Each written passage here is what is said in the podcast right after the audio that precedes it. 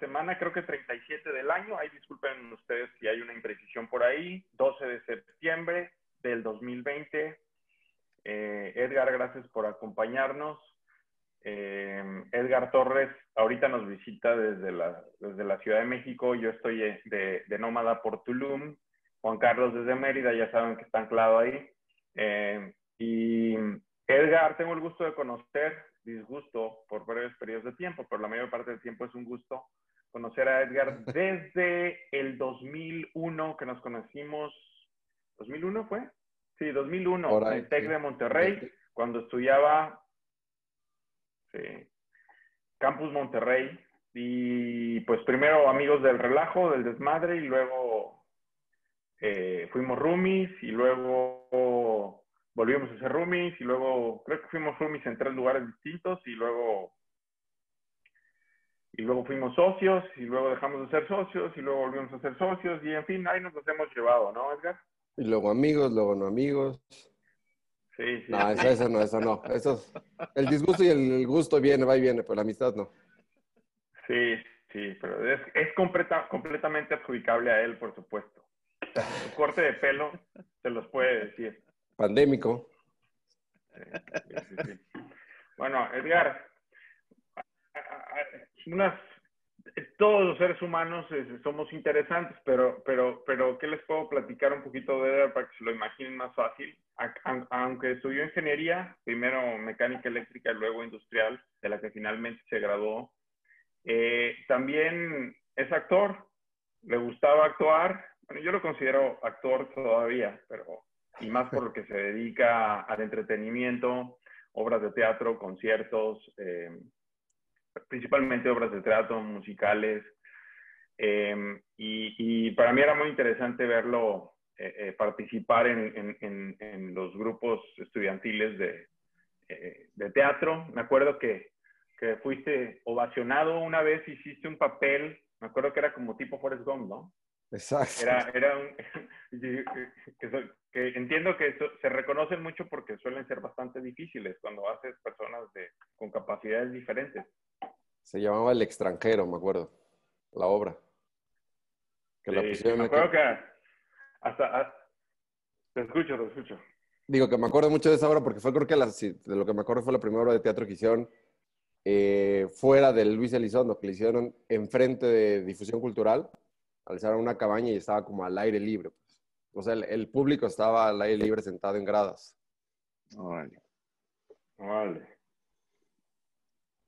Sí, me acuerdo que, que empecé a usarte como token de popularidad porque vivo con el con un par de amigas, ah, ¿y con quién vives? No, ya les decía, ah, no lo ubico. Bueno, quizás lo ubiques porque... ¿Ya viste la obra? cultural, ¿ves el teatro? Ah, ¿Ya, ya, ya viste la obra del, del fulano que está tontito? Ah, ese es mi amigo. Ay, wow, sí, me encantó. Qué padre. Ahí fue cuando dejamos de ser roomies. El día siguiente semestre. Sí, sí. Muy bien. Ah, sí, sí. Una, bueno, ah, cuando me dieron ganas.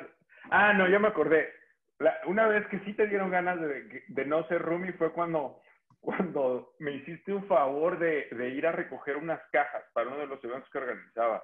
Y, yo dije, explicándoselo a alguien para no dar explicaciones, le dije, ahí te mando a mi chofer por las cajas. O sea, yo estaba recogiendo las cajas. todo ofendido, pues. Sí, tú me hiciste un favor de recoger... En Monterrey. 40 cajas de, en Monterrey, ¿no? Ajá. Y entonces, y yo, güey, y, y, yo al güey, al, para que te las entregaran, creo que era el güey del aeropuerto. Le dije, sí, yo ahí mando a mi chofer dándome las importante. y, tu chofer tu cola. ahí, ahí eran las, eran las primeras intimaciones de que hay algo dentro de nosotros que se llama identidad. ¿sí? Y hay identidad profesional, personal, familiar. Y es el, órgano eh, emocional más sensible que tenemos. Y es bien importante no o sea, respetar eso, o sea, eh, y no meternos a jugar con esa madre porque eh, pues las personas, o sea, y no, es, no, no está mal, es, es, es, algo importante, es, es nuestra brújula de navegación.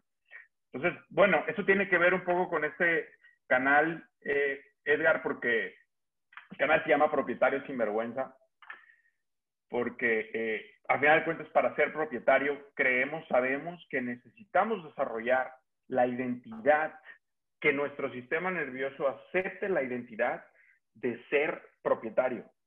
Que se sienta, soy un buen propietario y, y, no haya como los, porque tenemos virus, como, como, eh, tenemos glóbulos blancos psíquicos, tenemos un sistema de defensa psíquica que dice, no, esto no soy yo.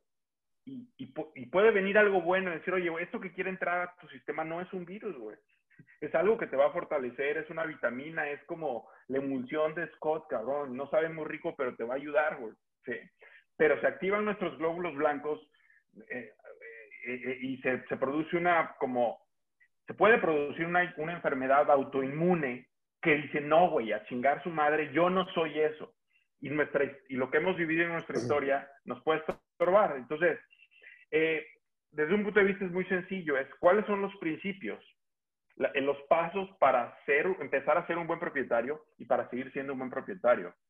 Em, y aclarar las diferencias para que nuestro sistema inmune no nos diga, güey, no, o sea, sí podemos ser eso, ¿no? Sí podemos parecernos entre nosotros y aunque son con nuestras diferencias, eh, tú eres tu actor y Juan Carlos ingeniero y yo desempleado, eh, pero podemos ser buenos propietarios, ¿no? Eh, en fin, y, y, bueno, eh, otra vez gracias por estar aquí. Por favor, te vamos a platicar. Es, es, una intro muy acelerada, pero creo que vas, vas a encontrar algunas cosas de utilidad. Pregúntanos todo lo que quieras, peleanos, dino esto no me cuadra, por favor.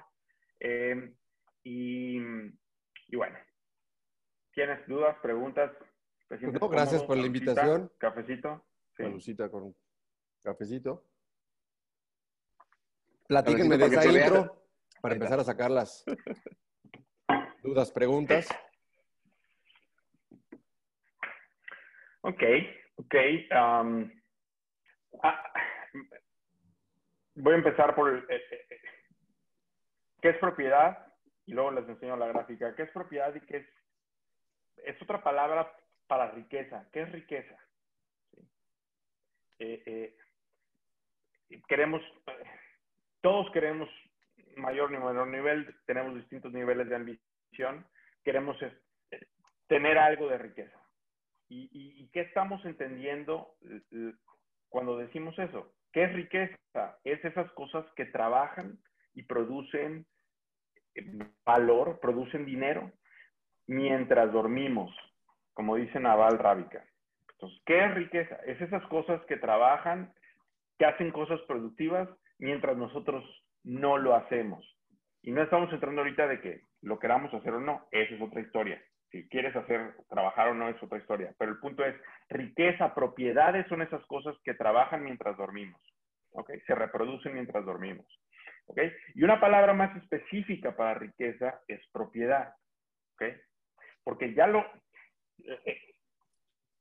te reto, si, si nos retamos a, buscar una, a, buscar cosas que, que la sociedad le ponga la etiqueta de propiedad y que no sean fáciles de mantener, ¿ok?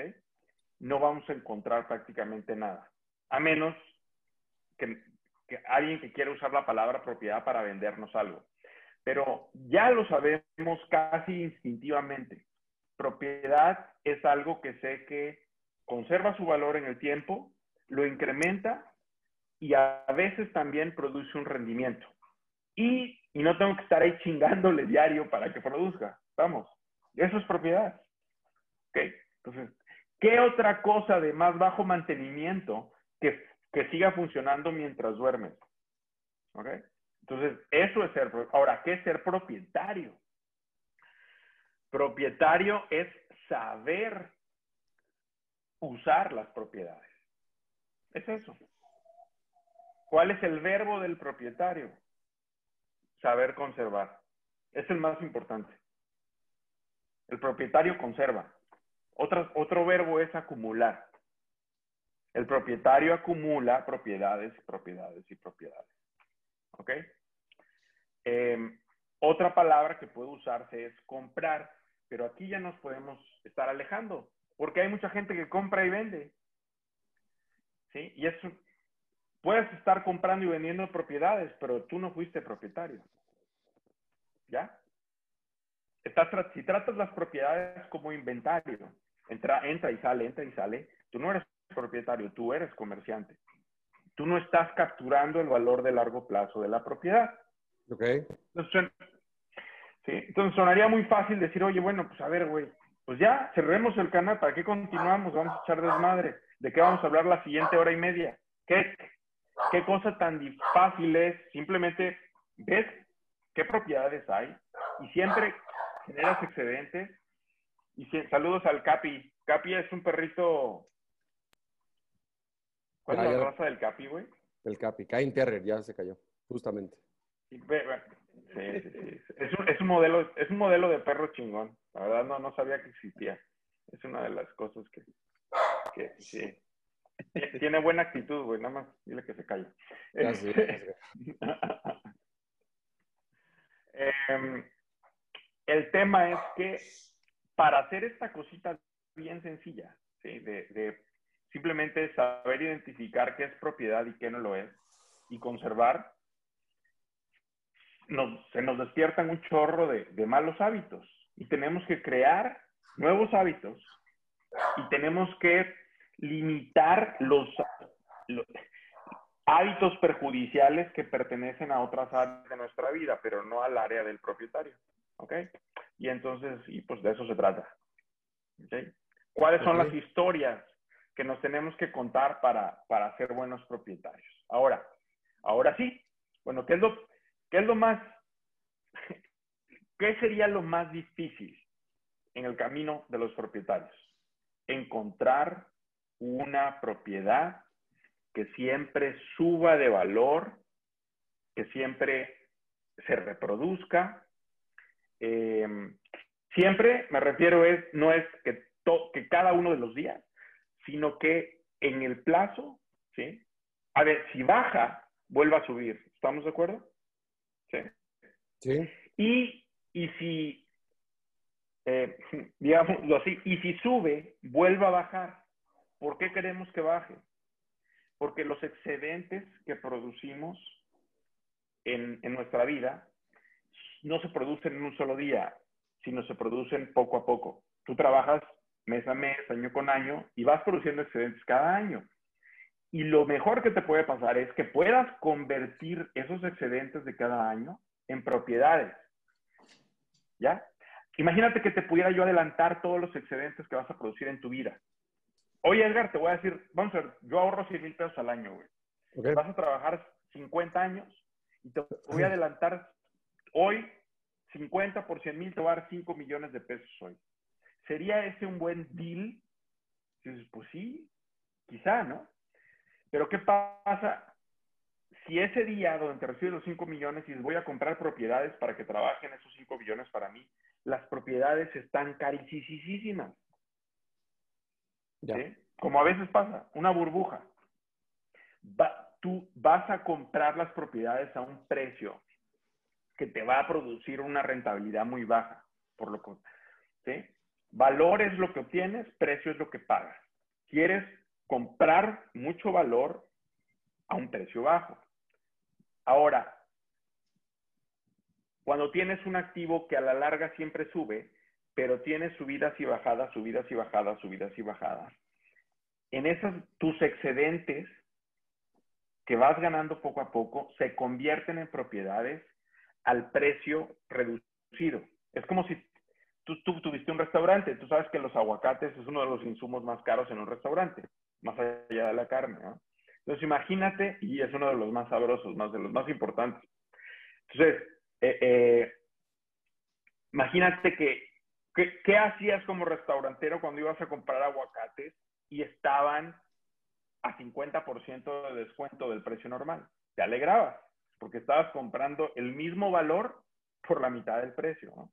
Entonces, es más o menos lo mismo, ¿ok? Y yo creo que ahora sí ya llegó el momento de la gráfica, ¿no? Ahora, lo que te voy a enseñar ahora es, hay muchas propiedades en el entorno, ¿ok?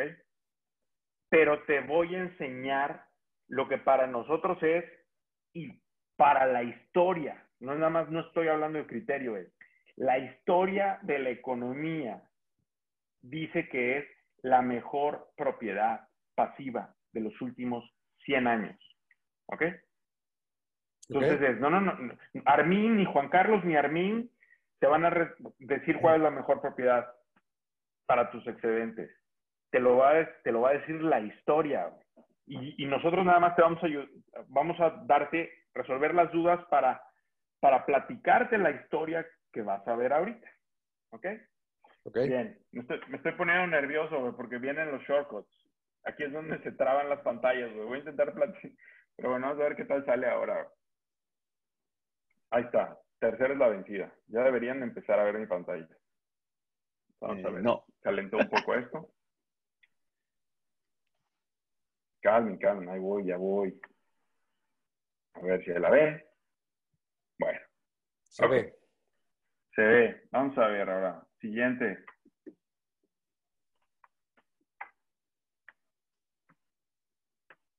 No.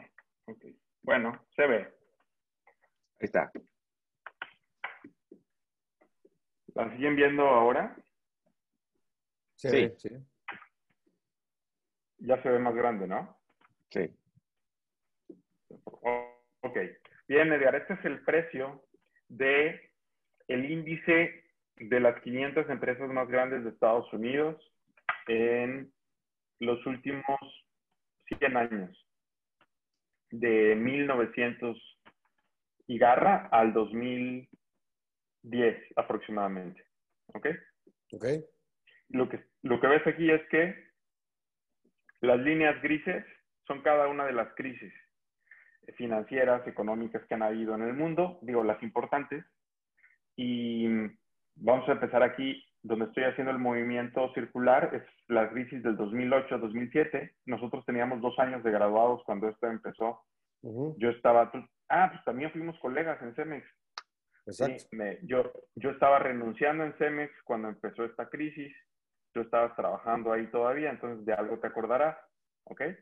Bueno, y esta es una de las peores crisis que, que se vivieron en, Solo la comparan, el único antecedente con el que lo han comparado es con esta gran grandototota, que fue la Gran Depresión de los, de los 30. De los 30. Que empezó en... Sí, ¿perdón? Sí, sí, sí. Entonces, bien. Y aquí está. Entonces, ya la encontramos.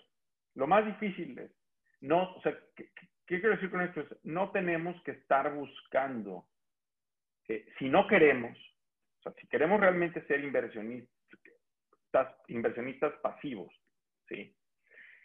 Eh, ya tenemos una propiedad que siempre sube de valor, que está diversificada, que te paga rendimientos, que tiene muchas bondades, bajos impuestos, eh, y que de vez en cuando entra en descuento, y cuando entra en descuento tienes periodos donde puedes comprar barato. ¿Ok? Eh, y, dijo, que te puedo decir muchas cosas, pero me gustaría más decirlas en el orden en que tus dudas o preguntas, eh, eh, que tu curiosidad despierte. pero, pero por otro lado, es, me dan ganas de que nos quedemos viendo esta gráfica y nada más la meditemos de todo lo que esto implica. Y ahora, que, hay un punto que esto no lo dice la gráfica, pero es bien importante. ¿Por qué es superior en, uno de los aspectos por los que es superior a los bienes raíces, eh, porque eh, popularmente esa es la propiedad canónica ortodoxa, lo que la, lo que la gente, lo que entendemos, los no iniciados, exacto, que los no iniciados entienden por propiedades, ah, bienes raíces, ¿ok? Em, y, y, una gran ventaja, tiene muchas ventajas, tiene un, un, gran defecto en contra del bien raíz, esta propiedad y tiene muchas otras ventajas. Pero la, la ventaja principal, diría yo, fuera del rendimiento, de qué tan rápido se reproduce, es em, que puedes comprar de poquito en poquito. no sé si recuerdas ahorita, Juan Carlos, si no te ayudo, el título, tú, hay, hay varios índices accionarios que hacen lo mismo del Standard Poor's. Tú compras el BO. El BO, ajá, el de Vanguard, sí. Correcto, correcto. Eh, ¿Te recuerdas cuánto, de, cuánto en cuánto puedes estar comprando? ¿Cuánto vale un título de, de BO? Sí, puedes comprar de uno en uno. Te, permite comprar incluso un, o sea, por unidad. Eh, sí. Sí, aquí eh, Vanguard te da ese ETF, que es el, índice del estándar por 500, y digamos ya en pesos, cuando estuvo el descuento, y le llamamos descuento a cuando estuvo abajo la, eh, el, precio, estaba en 200. En marzo, eh, en marzo que cayó 30%. Sí, eh, ya en pesos mexicanos eran 4.500 pesos en, esa, en ese momento. Y, ahorita... En ese momento, dime Edgar. Ahorita vale como no, Perdón. Ahorita, bueno, hasta hace tres semanas, 320 dólares con el tipo de cambio, o sea, de, dos, de 200 movió a 320 dólares, pero lo importante no es cuánto subió, cuánto bajó ahorita, lo que quiero decirte es, dime qué propiedad, Edgar, Dime qué bien raíz puedes comprar en pedacitos de 4, 5, 7 mil pesos cada vez que los tienes y ponerlos a trabajar inmediatamente. Ninguna. No hay ninguna, exacto. No es, no es, no es práctico, ni, por muy, ni la ida al notario, ni la gasolina, ¿no? Exacto. Exacto. Entonces, eh, eh, esa es el, eh, el periodo de, y es una de las cosas que me duelen en mi corazoncito, que, em, bueno, yo empecé, yo empecé con esto hace 10 años, pero, pero mantuve mis ahorros. primero empecé fraccionario, no empecé poniéndole como Juan Carlos toda la caña al asador, ¿no? Porque no tenía todo el, marco teórico completo. Em, pero, pero pues digamos que tuve ocioso el 80% de mi, de mi ahorro, de mis excedentes. Ok. Ganando, si acaso ganando la, ocioso, recuperando la inflación, ¿no? Pero eso es, eh, eso no, es ganar, ¿no? Este, entonces, em, es lo primero que, que, que yo diría. Lo más importante es empezar. ¿Cómo empiezas? Abres una cuenta, ya sea en México, en Estados Unidos o internacional, una cuenta de, casa de bolsa en línea y empiezas a hacer las compras de BO, eh, ahí te va la otra parte, 80%, bueno, eso lo va a venir más adelante, pero ahorita empiezas a comprar tan pronto como tengas los excedentes, BO, ¿ok? Ahora, eh, el enfoque es de largo plazo. Y, eh, y por eso, y aquí entra la palabra patrimonio. ¿sí? Patrimonio es eh, lo que recibimos del Padre y lo que nosotros vamos a mandar a las futuras generaciones. ¿sí? Y esto nos ayuda a ponernos, es, eh, esta estrategia siempre ha funcionado en si tu horizonte de inversión, Warren Buffett dice, cinco años, o sea, es muy difícil que no ganes si, si, estás en cada compra la piensas al menos cinco años. Pero, pero eso es lo, no es lo que él te recomendaría. Lo que él te recomendaría es, haz lo que dicho yo, es para toda la vida. Entonces, ¿cuándo vas a vender? Probablemente nunca, si nunca lo necesitas. O llegar un momento que el dividendo chiquito que te pagan va, va a llegar a ser, a pagar tu costo de vida. ¿Ok? Y cuando, la otra es, bueno, cuando lo necesites. Si ese dividendo en algún momento tú necesitas, no alcanza para algo, vas a vender solo el cachito que necesitas, que es otra ventaja que no tienes con el bien raíz. Oye, quiero vender el 0.5% de mi casa, porque lo necesito. No puedes. Entonces tienes que andar rematando tu casa. ¿Ya? Ok, pues... Eh, sí, mira, digo, nada más... Ahora yo creo que... Sí. A, ver, voy tratando de, de hacerlo más pequeño. La idea es, bien, aquí la recomendación es invertir en los ETFs. En especial yo uso la compañía de Vanguard, que te da eh, dividendos tres veces al año. La idea es que esos dividendos no tocarlos, sino que se vayan acumulando y convertirlos para comprar las acciones durante los próximos 10 años. E, e, ese, es un plan. De perdida 10 años. ¿Y por qué? Porque ahí entra el interés compuesto, donde el dinero está trabajando para ti. Ahora, eh, ¿por qué pasivo? Ah, bueno, porque no estamos apostando al riesgo. Habrá otras personas que digan, oye, yo le quiero apostar a comprar acciones de empresas nuevas o de empresas eh, que de repente tienen un boom, tienen algún despegue importante y cuando vea que se está cayendo, pues las vendo, ¿no? Aquí en este canal lo que le ponemos es hacer eh, un patrimonio pasivo, seguro y a largo plazo. A eso es a lo que estamos. ¿Por qué sobre Standard Poor's 500? Por lo que decía Armin, está comprobado por más de 100 años, es algo que nunca ha caído, siempre sube, tiene caídas, pero tiene rebotes. Pero su comportamiento es crecer, crecer, crecer, crecer. Entonces, es un dinero que en 10 años, lo que esperamos es que esos dividendos paguen tu forma de vida.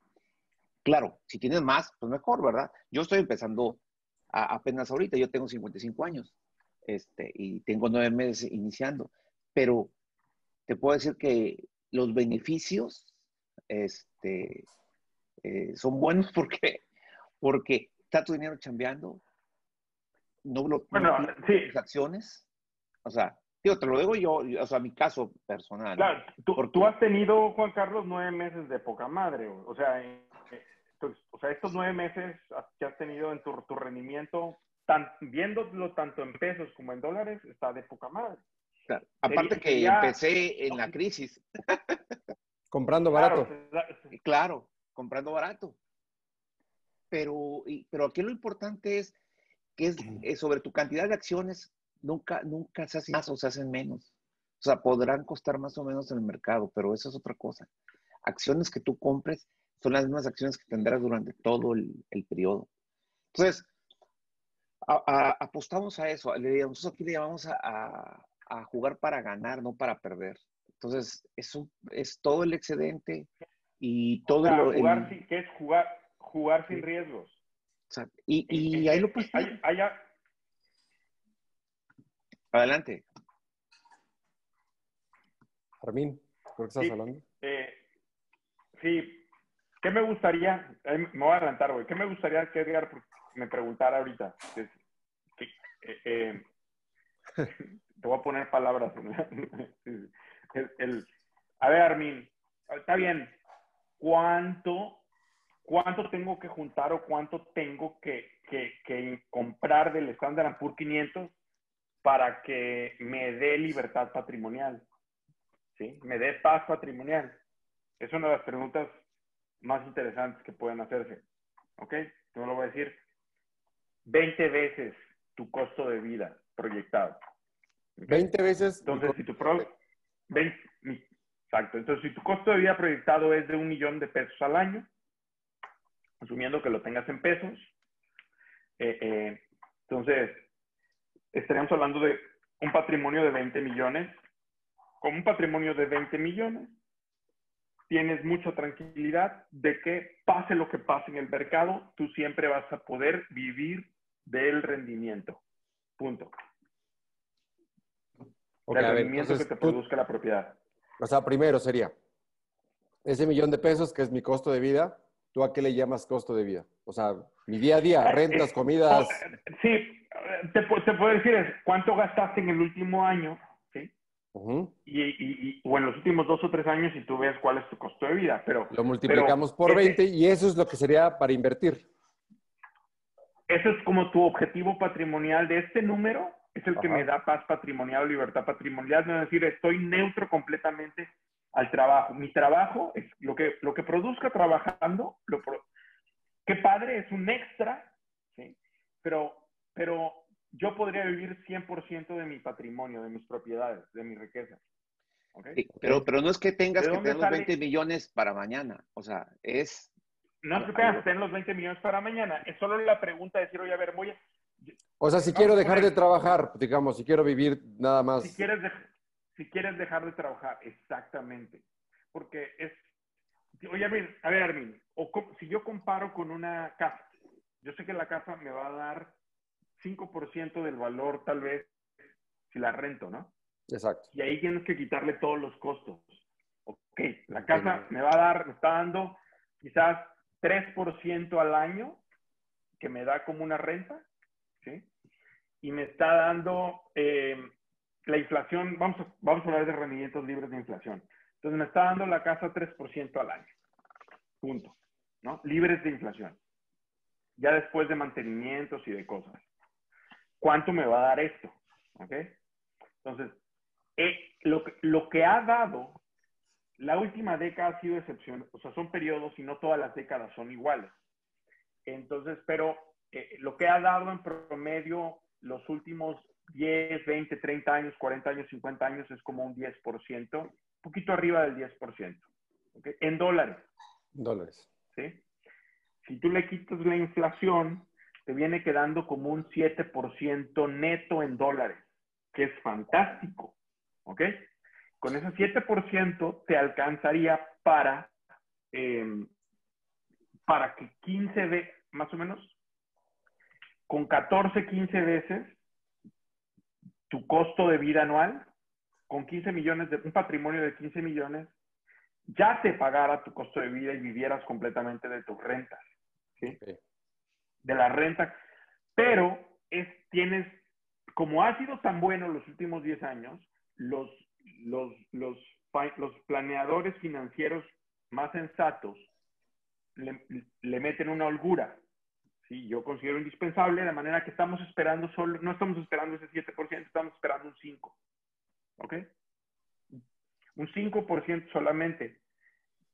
Y, eh, de manera que si fuera mayor todavía, te dices, wow, genial. Pero ya tiene cierta holgura. Entonces, y estamos hablando que con eso no te vas, no vas a tocar ni siquiera el capital. O sea que el, no es esa perspectiva de jubilación donde dices, me voy a ir comiendo poquito a poquito el capital para que cuando yo me muera no me haya faltado nada, pero tampoco tiene que quedar patrimonio. Aquí estamos hablando que tu patrimonio va a quedar intacto. Ok. ¿Ya? eso depende de ti, ¿no? Si quieres donarlo, si quieres heredarlo, qué haces con él, e, e, etcétera, ¿no? Pero, pero bueno, es, es eso. 20, con los números a como está, han estado ahora, un, número sensato es al que hay que apuntar es 20 veces tu costo de vida anual. Y, esta, y es, oye, tampoco dejes que se te infle tu costo de vida descontroladamente, ¿no? O sea, pues, y ese, hay que separar, es, hay dos niveles, los estoicos, los filósofos eh, eh, griegos, algunos hablaban, solo hay dos niveles de riqueza, tener lo necesario, más de lo necesario y lo suficiente. ¿Sí? Y los epicúreos, los que, los que hablaban del placer de largo plazo, como como hay que saber disfrutarlos, eh, hay que maximizar el placer, pero el placer hedonista no de, de, de, lo inmediato, sino el placer de largo plazo. Sí, ese es el que ellos, eh, del cual se referían. Y, y, la verdad es que nada nos da tanto placer como disfrutar lo necesario. Tienes, que, tienes mucha sed, caminaste tres horas en el desierto, toma agua y dime qué le gana ese placer, ¿no? Tienes mucho sueño y, duermes bien. Entonces, y lo, digo porque tú eres, eh, eh, eres austerón, pero también te gusta, yo sé que te gusta consentirte y te has consentido bastante ese cuerpecito que tienes. Entonces, está padre que cuando tienes oportunidades de consentirte, te lo das, ¿no? Pero no necesariamente, pero son oportunidades que aprovechas. No necesariamente dices, oye, es que no voy a ser feliz si no me puedo ir a, cenar a los mejores restaurantes de Nueva York una semana al año, porque mi vida no está completa, ¿no? Entonces, eh, esos son los dos niveles. Lo que yo invito a que la gente meta en su presupuesto de vida es, mete lo necesario, mete una holgura sobre lo necesario y de ahí, sí, es, estar vivo es tener flexibilidad. Son, los, son las piedras que están muertas, son las fijas, son las que no tienen flexibilidad. Pero el tema es no dejar entrar en una espiral hedónica, porque existe la adaptación hedónica. Lo que pasa es que cada vez estamos insatisfechos con cosas más caras. Entonces, oye, estoy igual de insatisfecho que cuando andaba en un Jetta y ahora traen un BMW. Entonces, ¿de qué sirve el BMW? Sí, me explico. Entonces, oye, está padre que traes el BMW porque puedes, pero no mandaste a la fregada tu libertad patrimonial por, por cambiar tu Jetta por, por, un, por una cosa que no te iba a dar más placer y es más cara, ¿no? Exacto. Sí, ahí entra un poquito del agradecimiento, ¿no? O sea, ya es, un poco, es otra cosa, pero creo que podría haber un equilibrio mental entre la parte financiera y la parte, no sé si se le puede llamar espiritual, pero estar como agradecido con lo que se tiene y estar en esa media. Sí, definitivo. O sea, mis dos palabras es, filosofía y patrimonio. Para mí, el para la, parte más padre del patrimonio para mí es que me, me llevó a, me, a entrarle con ganas al umbral de la filosofía. Como le queramos llamar, filosofía, psicología, Dios, trascendentalismo. Pero es esta libertad de decir, ok, a ver, ya no, yo, pasamos, es, ya no tengo que pasar mi tiempo poniéndole atención, trabajando en algo por necesidad, ¿no? Ok, ¿por qué sigo insatisfecho? Ah, bueno, entonces vamos a ver de dónde viene la insatisfacción. Exacto. Y que la, y que la cura, que la limpia, que la consuela, en fin. Eh, bien, pues en, en, ese sentido ya estás iniciado, güey. O sea, ya tienes lo indispensable. A ver, está bien. Empecemos ahora con las, no dudas, digo, creo que, digo, ese, ese, tema de propiedad sin vergüenza, hay un juego de palabras padre. O sea, primero, se me viene a la mente, yo creo que no habría un propietario con vergüenza. Creo que la mayoría de los propietarios se sentirían eh, con dicha de decir soy propietario, creo yo. O sea, eh, y después con ese tema de, digo, de libertad financiera de la que están platicando justamente de echar a andar el dinero dormido, digámoslo así, siguiendo sus palabras. Eh, creo que mucha gente le tiene este, pues una, es una parte de educación, o sea, toda esta parte de, la bolsa es, eh, o sea, parece física cuántica, la gente en verdad lo desconoce y es propiedad, es bien raíz.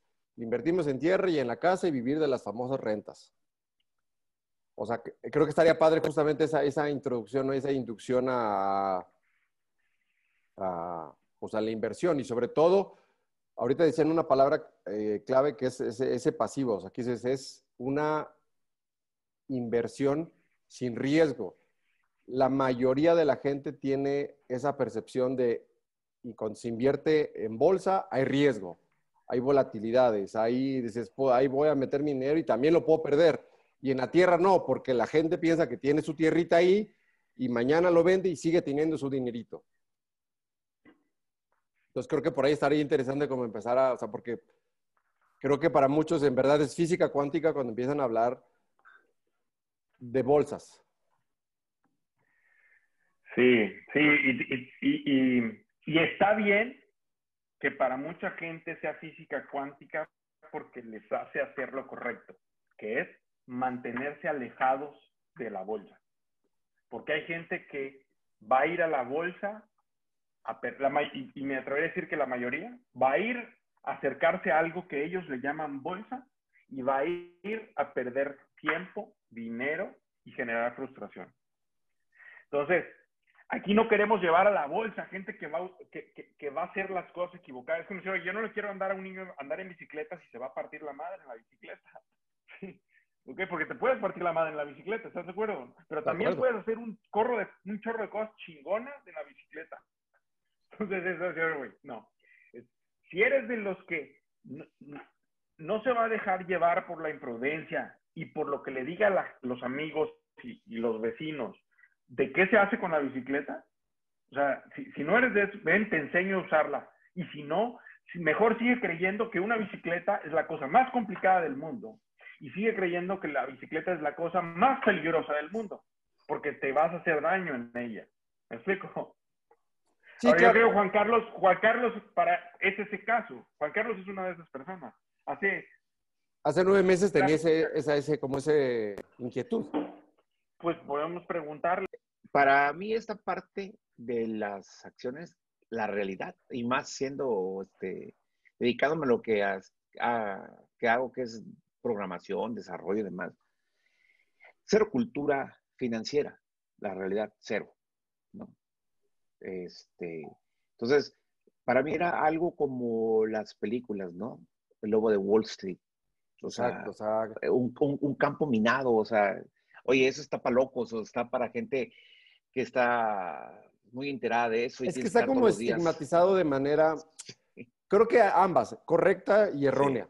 O sea, porque justamente hay un cierto desconocimiento y creo que justamente las películas o la falta de información o esa falta, más bien esa falta de educación financiera que no nos dan, o sea, es, es como no lo sé. Para empezar, tengo que haber estudiado en Harvard y ser financiero y después irme a Nueva York y estar trabajando en Wall Street y dices, ya, dinero, ¿no?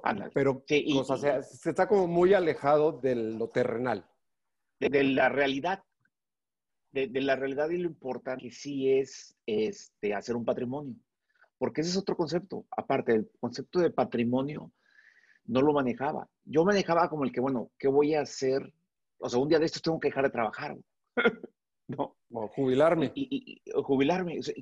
Y, a qué edad? O sea, ser un tipo gringo viejo, por llamarlo así, ¿no? O de jubilarme a una edad temprana, para, porque ya jubilarme a los 80 en silla de ruedas, pues como que, ¿para qué? ¿Ya para qué?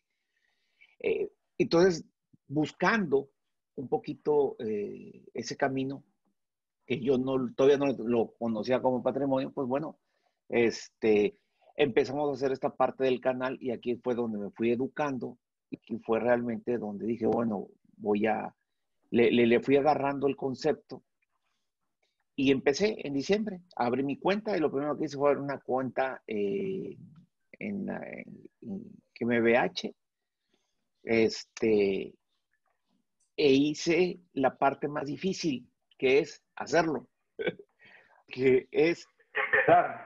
Empezar. Sí, es, enfréntate al, software y que te pide una serie de cosas y te pide información personal. Y a ver, todo eso sí fue un autoaprendizaje. Dices, a ver, como tú dices, empezar. Dices, pues abro la cuentita en dólares o donde sea. Eh, como, conéctate y pícale. Así es. Eh, yo que me encontré una gringa, pero en la gringa tienes que ser americano. pues ahí no. Oye, hay una mexicana y ahí me fui hasta que ver esta pasé todas las, las bardas que había que pasar, porque es, tengo crearla y tiene su tiempo, pero no desistir hasta que hice el proceso completo, que es parte de lo que, de, de la recomendación de, bueno, compré la primera acción, una. una y, como entrando ahí en el detalle, que dices, justo es fundamentalmente lo que le puede atraer a mucha gente, en, ya abrí la cuenta, o sea, esos procesitos que dices, empezar, o sea, hacer las cosas y pian pianito dices, acción uno, dices, la compro, dices, ¿qué acción compras? O sea, ¿qué acción? O sea, ¿cómo empieza el, para qué entra en un pasivo o para qué dices? Tus, tus, próximos 50 años de vida de inversión, o sea, o, el resto de tu vida financiera patrimonial, ¿sí? Solo vas a comprar dos títulos, no tienes que comprar otros más, ¿sí? Ok. B, B, B o y BGSH. ¿Ok?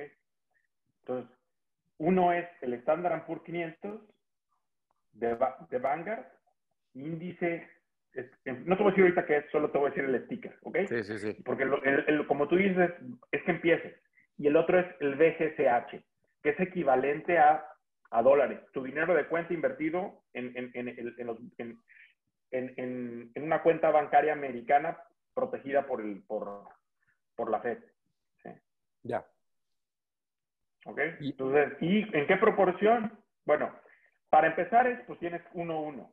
Pero si tu dinero te alcanza para comprar varios títulos de ambas, es 80% opciones, 20% dólares. ¿Okay?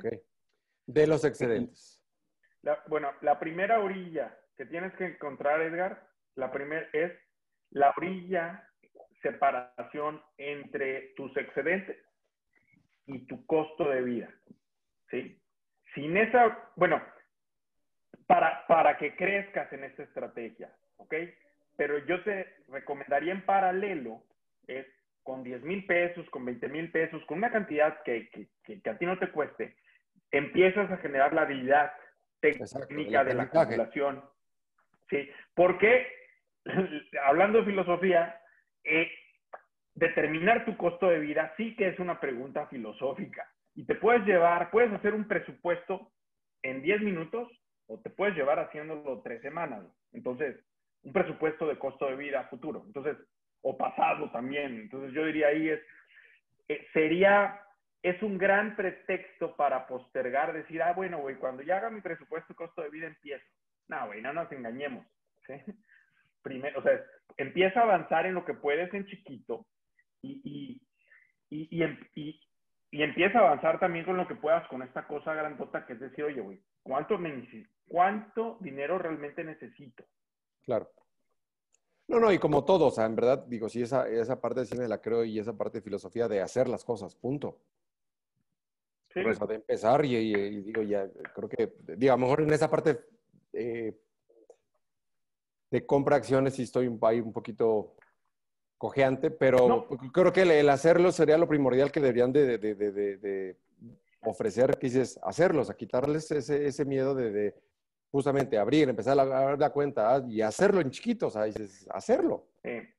sí, ahora, Edgar, aquí además déjame decírtelo, y me acordé ahorita de que qué raro que no había usado esas palabras, voy a usar pues uno de mis filósofos sabios, y eso es reducir los favoritos, que es Jesucristo, eh, porque para mí también es, Dios, pero bueno, para otros podrá ser solo maestro sabio, que es, en algún momento Él nos dice algo que, que a sus apóstoles, le dice, los mando como corderos entre lobos.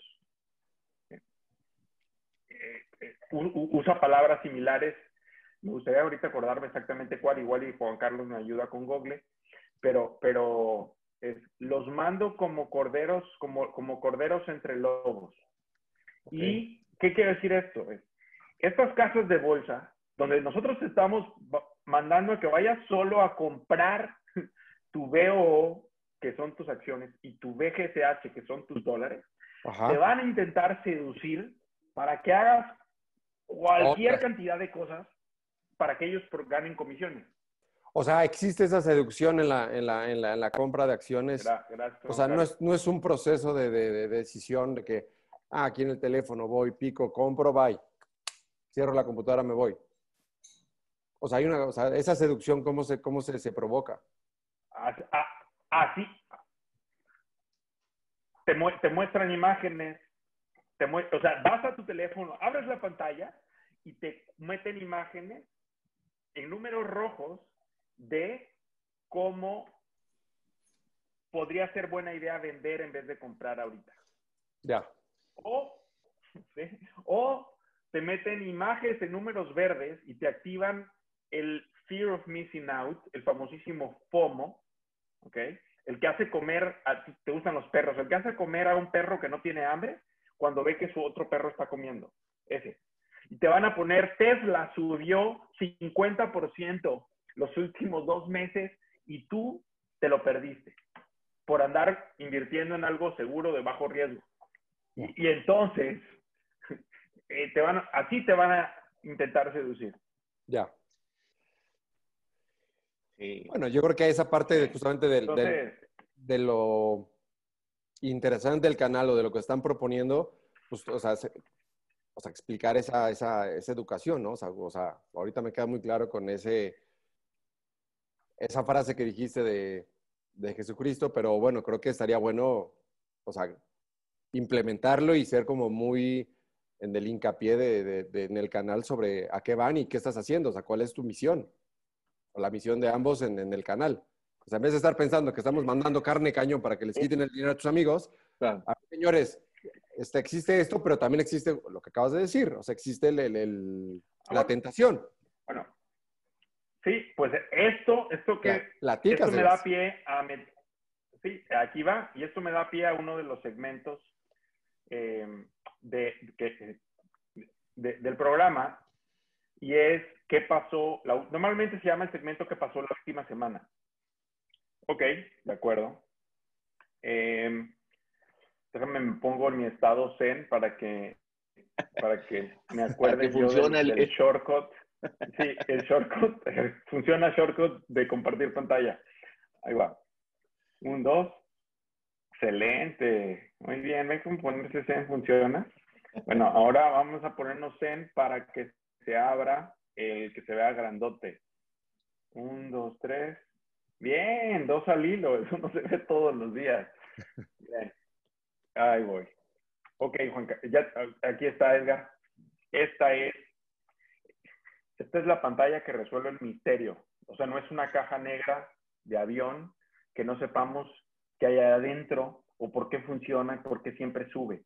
Esta, esta gráfica, aquí vemos dos milenios, 20 siglos de historia. Lo que vemos es el producto interno, una estimación del Producto Interno Bruto por persona en el planeta Tierra. Tercer planeta del sistema solar.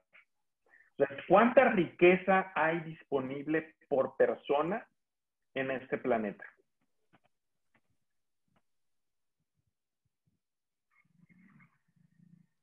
¿Qué ves? ¿Qué ves? ¿Cuánta riqueza hay? ¿Se mide la riqueza? Lo que, lo, que podría, puede considerarse riqueza y vamos a dividirla en cuántos habitantes tiene la Tierra. Y eso es lo que tiene ahí. he hecho un empujoncito.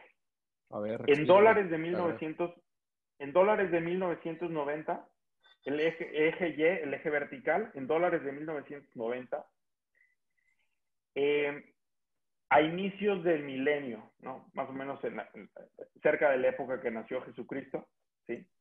Ajá. El el, el, el, la riqueza del, por persona era de 500 dólares al año. O sea, un ser humano eh, en promedio sobrevivía con 500 dólares al año. El de dólares de 1590, que serían hoy aproximadamente como como mil dólares de hoy. Un poquito más, quizá mil quinientos dólares. ¿Sí? Ok. 35, 35 años, inflación, sí, sí, sí, mil, mil dólares. O sea, entonces, y vemos que más o menos la productividad no cambió nada. ¿Sí lo ves? Sí, sí, se mantuvo muy horizontal. Pero al, mil, al, al, al primer milenio, ¿no? Que es todavía, creo, la Edad Media que le llamaron, creo que la Edad Media terminó por ahí de 1200. Pero del, del nacimiento de Cristo a la Edad Media, eh, no nos volvimos más productivos, ¿ya? Y luego viene, eh, empieza a haber una pequeña pendiente de, de, de 1200, ¿ok? A 1800, que es antes de la revolución industrial, ¿ok? Pero ni siquiera pasó esos 500 dólares, ni siquiera pasaron a ser mil. ¿Te das cuenta? Sí, sí, sí. Luego, lo que estás viendo tú es después de la revolución industrial, de 1800 en adelante. ¿Ok? 1850 en adelante. ¿Ok? Se ha multiplicado de 500, vamos a ponerle de mil dólares a 6. ¿Ok? Entonces, y todavía no vemos una desaceleración de, los incrementos de productividad. ¿Ok? Entonces, eh, y toda esa riqueza se tiene que distribuir en dos objetos. El, o sea, el precio, Adam Smith escribió La riqueza de las naciones y, bueno, era un genio. Eh, eh, decir que era un genio es, es subestimarlo, pero pero una de las cosas muy interesantes que hizo ahí es, realmente el, precio de las cosas se mide con trabajo. ¿Qué tanto trabajo tienes que poner, cuánto tiempo hay que ponerle para obtener algo. algo. Y, el, y la otra cosa, el, el único otro objeto, además del trabajo, que puede tener valor es las herramientas que se usan, que el trabajo utiliza para producir lo que produce. Esas herramientas son el capital, por así decirlo. ¿Ok? Entonces, toda esa riqueza se distribuye entre trabajo y capital. El capital es el ingreso de los propietarios, el trabajo es el ingreso, lo que se va al, trabajo es el ingreso de, los asalariados, empleados, autoempleados, pero toda aquella gente que trabaja y que produce con su tiempo. ¿De acuerdo? Entonces, por eso es que eh, mientras, si seguimos siendo cada vez más productivos, eh, va a haber más riqueza que distribuirle al tiempo de los trabajadores y al capital, que es el dueño de las herramientas que usan los trabajadores. ¿Ya? Y hay, veces, claro, hay que decirlo, hay veces que la proporción varía. Hay veces que el capital se lleva demasiado y luego eso activa revoluciones. ¿sí? Oye, no, no, hay que distribuir porque ya los propietarios se quieren quedar todo, ¿no? ¿Sí? Entonces, eh, y, y, hay veces que pasa lo contrario, decir, no, es todo para los trabajadores, todo para el tiempo, y entonces, ¿qué pasa? Que nadie cuida las herramientas y baja la productividad. Entonces tiene que haber un equilibrio. Las herramientas para producir, ¿sí? Eh, eh, una casa, una casa, un bien raíz es una herramienta para producir. Sí, sí. ¿Qué producen los hogares? ¿Qué produce una casa? Nuevos seres humanos, seguros, eh, preparados, satisfechos, que son los que siguen moviendo la rueda. una casa, como lo dice C.S. Lewis, es, todos somos el verdadero trabajo, soltero, casado, con hijos o sin hijos, todo ser humano trabaja para la formación de hogares. Pero bueno, aquí ya me estoy metiendo en, la, en, territorios que me gustan, pero no hace falta ser tan, no es indispensable ser tan filosófico si no queremos. Eh, eh, eh, a mí me encanta, está padre, porque es, oye, qué padre que yo soy soltero, estoy pero, pero yo no estoy completa, yo estoy participando en que, en que los nuevos seres humanos del mundo crezcan un poquito mejor con mi trabajo, con, con las herramientas, con las propiedades que cuido. Claro. Sí. Pues, en ah, pocas palabras, esta gráfica lo que quiere decir es que hay una cierta seguridad en la tendencia pues hay, una trayectoria, pues en la ingeniería lo vería, un ingeniero un, quizá lo, pueden, lo pueda, pueda creer más fácil viéndolo como todo objeto en movimiento, como es la ley de la inercia, tiene eh, eh, la predisposición a permanecer en movimiento en la misma dirección, a menos, a menos que una fuerza igual o mayor se le oponga en sentido contrario, ¿no? claro. Tendría que haber, o sea, e, esta pelota va a run y tiene mucha fuerza, ¿no?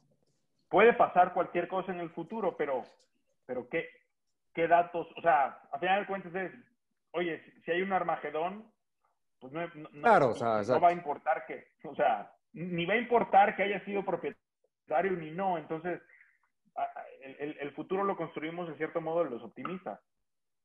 De largo plazo, no de corto plazo. Ok. Entonces, sí. Eh, ¿Satisfecho, Juan Carlos? ¿Tienes cara de como hay que decir algo más? Eh, no, este, para, no, es para concretar. O sea, es un dato duro que soporta el por qué estamos recomendando irnos con Standard Poor's 500. Además de la historia de los últimos 100 años, están los datos duros de estos ingresos per cápita. Entonces, no es una ciencia oculta, son datos duros. ¿A dónde se van a, Exacto, son datos duros, sí. Y es, oye, ¿a dónde, Armini, qué pasa si esos ingresos ya no se van a la empresa? ¿A dónde se van a ir? Solo se pueden ir a dos lugares. O los empleados ganan más, ¿sí? O las herramientas se rentan a mayor precio. Es o una o otra. Y empleados, no puedes comparar empleados, no hay esclavitud.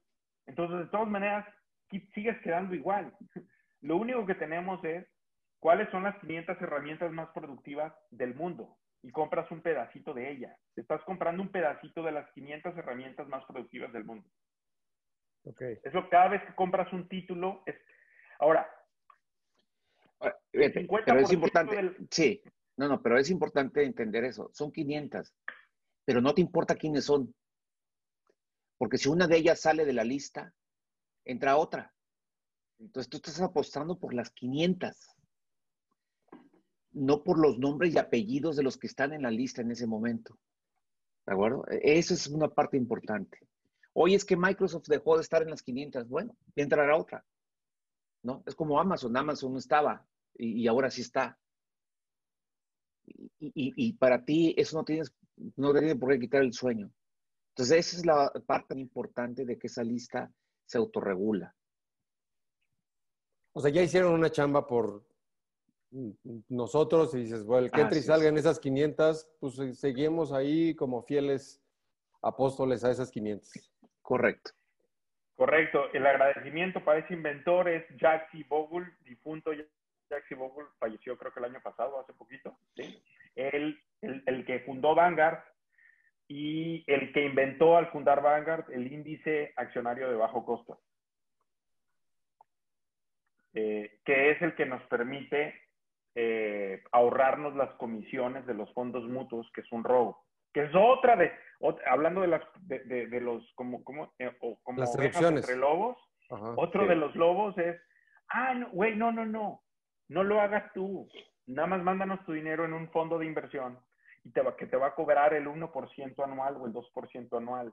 1 o 2% anual es un mundo de dinero. Solo que nuestros sistemas nerviosos no interpretan bien ni los números muy grandes ni los números muy chiquititos. Y por eso pareciera que 1 o 2% es poco. Pero si hacemos la cuenta, te va a sorprender cuántas veces más rico va a ser la versión de ti mismo que no paga ese 1%.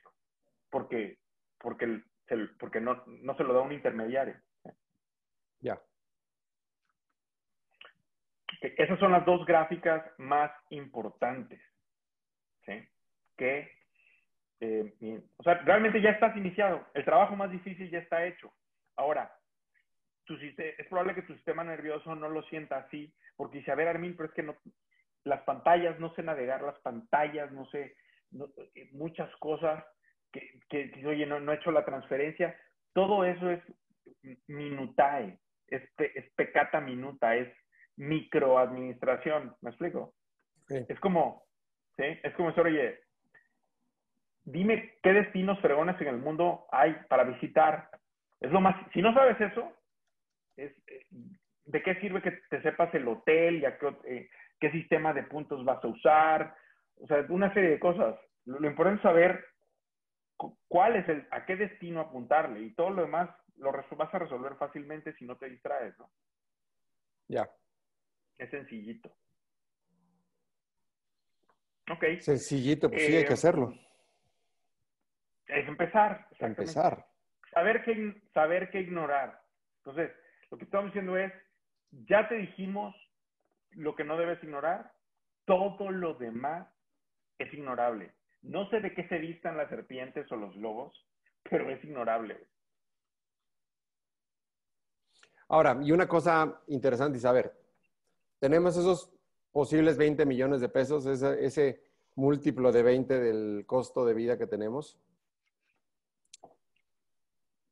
¿Por qué tendría que meter, o sea, es una, sí, una duda, puedo comprar la propiedad o las propiedades, multiplico por ese 3-4% en rentas, que ese 3-4% es lo que me tendría en mi cuenta, digámoslo como muy, o sea, en el día al día y con eso vivo, ¿no? voy a comparar las acciones con, la, con el bien raíz. Aquí en las, en, el, en las acciones funcionaría igual, invierto eso y mes con mes o día con día tienes esos excedentes, porque hace ratito platicaban de pensar a 5 años, a 10 años, a 20 años en nadie dejarlo, entonces en teoría tendría que seguir trabajando para seguir sobreviviendo, teniendo eso allá. Ok, déjame, déjame ver si eh, eh, dándole cuerpo a, a, a, lo que estoy entendiendo de tu pregunta. Tú tienes curiosidad de eso. Ok, ahí te va, ahí te va.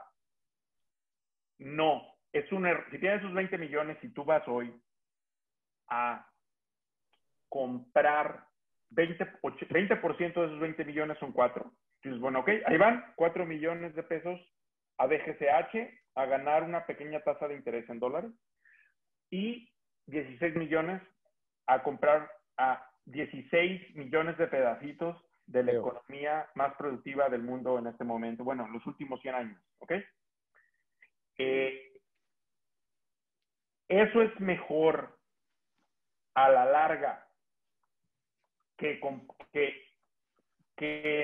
ir a comprar bienes raíces en promedio. O sea, eh, con esos mismos 20 millones, la respuesta es un rotundo sí. ¿Ok? Pero, pero no es la mejor manera de entrar. ¿Ok? La mejor manera de empezar cuando tienes un evento de capital como ese, heredaste o, te ganaste la lotería o, o, le pegaste al gordo en un negocio. A ver, cuando tienes un evento de liquidez, Ajá. cuando tienes un evento de liquidez, lo que haces es, haces un calendario de inversión. Que esas son dos, palabras para dar un nombre muy complicado a, divides tus 20 millones entre tres, güey. ¿Sí?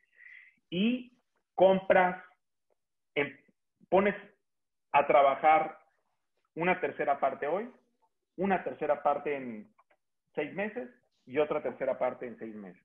¿Ok? O una, a mí me, me gusta más así, tres años es, es la versión canónica. hoy pones a trabajar 6.6 millones, dentro de un año otros 6.6 millones y dentro de tres años otros 6.6 millones. ¿Ok? Ok. Ahora, Esa sería la manera de empezar. Ahora, ya que, esa es pregunta uno, ¿no? De las que tú hiciste. Sí. La segunda pregunta tú es, ¿cómo voy a sacar el rendimiento? Es, no sé si ya vayas ahorita o... Exactamente, o sea, esa era, esa era la, la, otra pregunta donde dices, a ver, como comparando justamente ese, esa inversión, dices, pensando en lo que llegamos a platicar, dices, bueno, dejo de trabajar o tendrá que seguir trabajando para seguir teniendo mis ingresos y esto, lo, y esto lo, se tiene que quedar allá como patrimonio, como propiedad, dejarlo trabajar a largo plazo, o puedo invertir como invierto una casa esperando tener mi renta de 50 mil, 20 mil pesos. Y dices, y esos son los que voy a usar para comer. Ok, ahí te va. Ahí te va.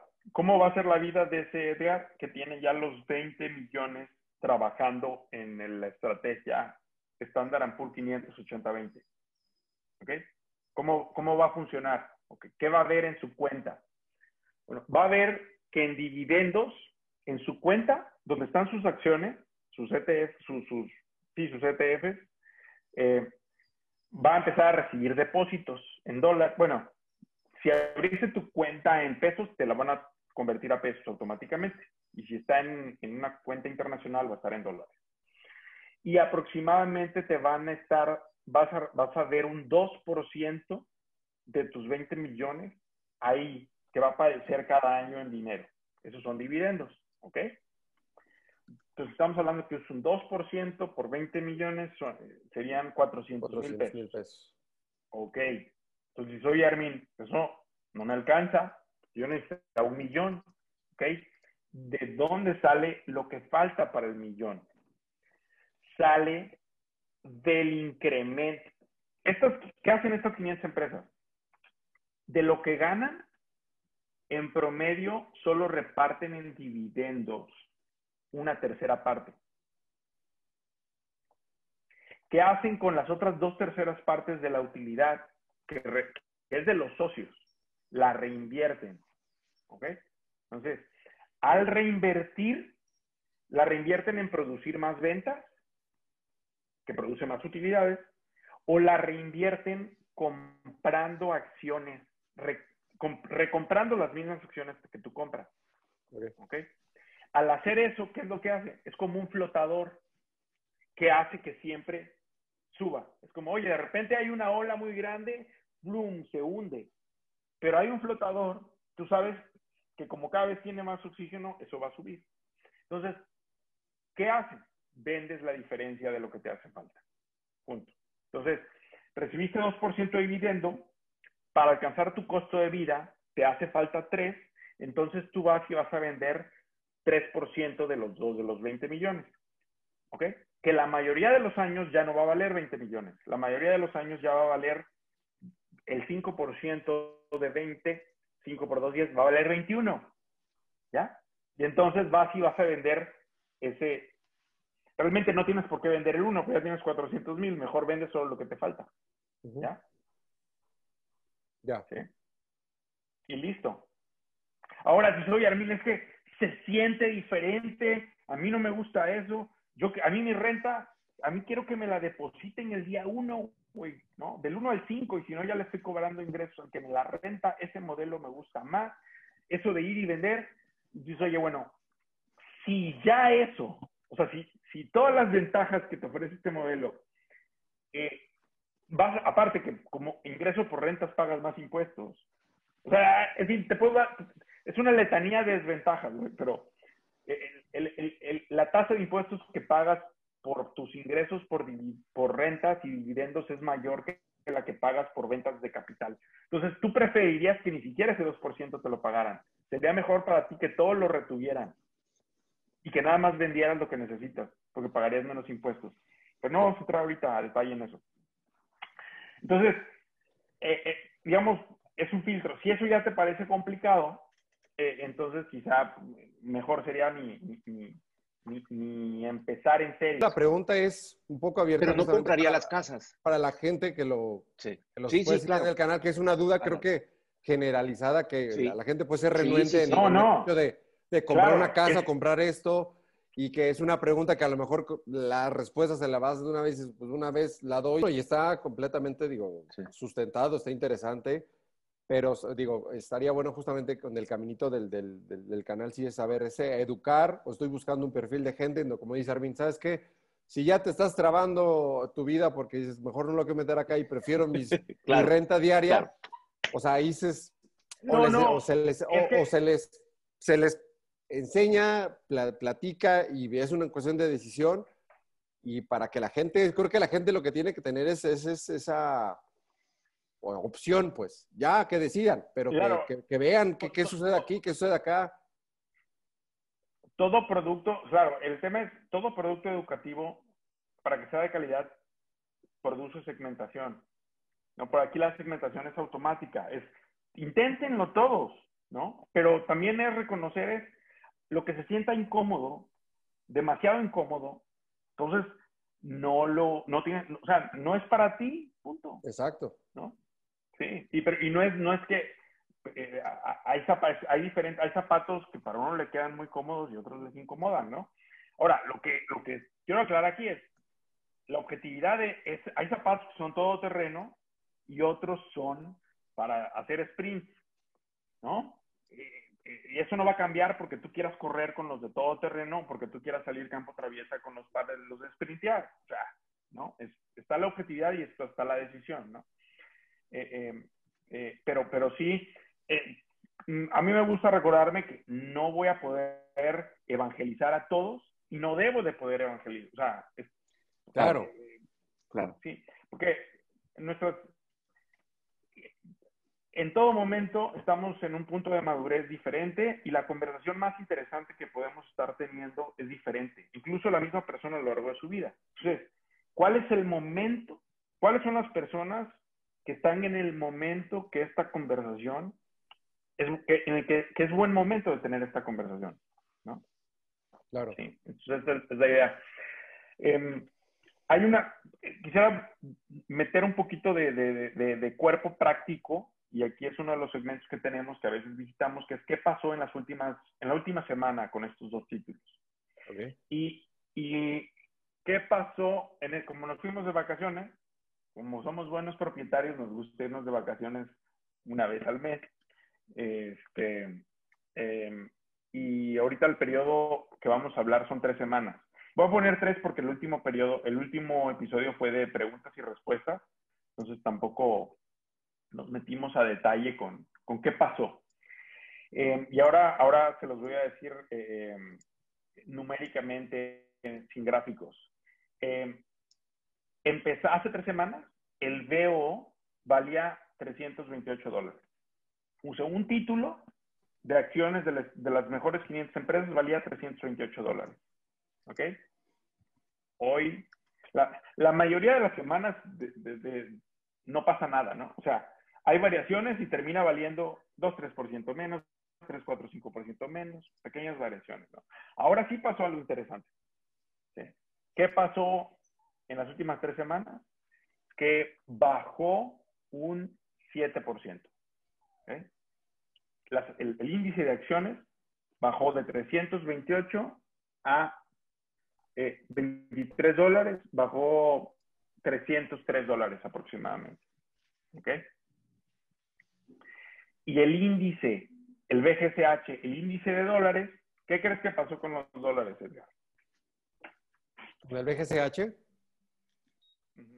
Yo creo que ¿Bajó también? no pasó, no, ese quedó igual. Y eso es lo que, eso es lo que siempre pasa. Ok. ¿Por qué queda igual? Porque son dólares. Prácticamente son dólares en una cuenta bancaria.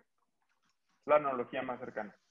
Entonces, y para eso los quieres así. No están ganando, no están reproduciendo, es carne en la congeladora, ¿no? Oye, tienes tu, imagínate, me gusta la analogía de las vacas. Otra manera de verlo, Edgar, es veo, son tus vacas en el campo teniendo sexo, multiplicándose. Y eh, es tus ribeye en la congeladora. Entonces, ¿qué esperas que, que, hay, que en tus vaquitas? A veces, bueno, hubo un una tormenta, cayó un trueno, le dio un árbol, se murieron una. Otro día viniste y te encontraste más, ya nacieron, ¿no? Esperabas, tuvieron gemelos. Pero la carne en el congelador, si no te la comiste, ¿qué va a pasar ahí? ¿No? Pues que va a estar igualita, ¿no? Y, y queremos que esté igualita.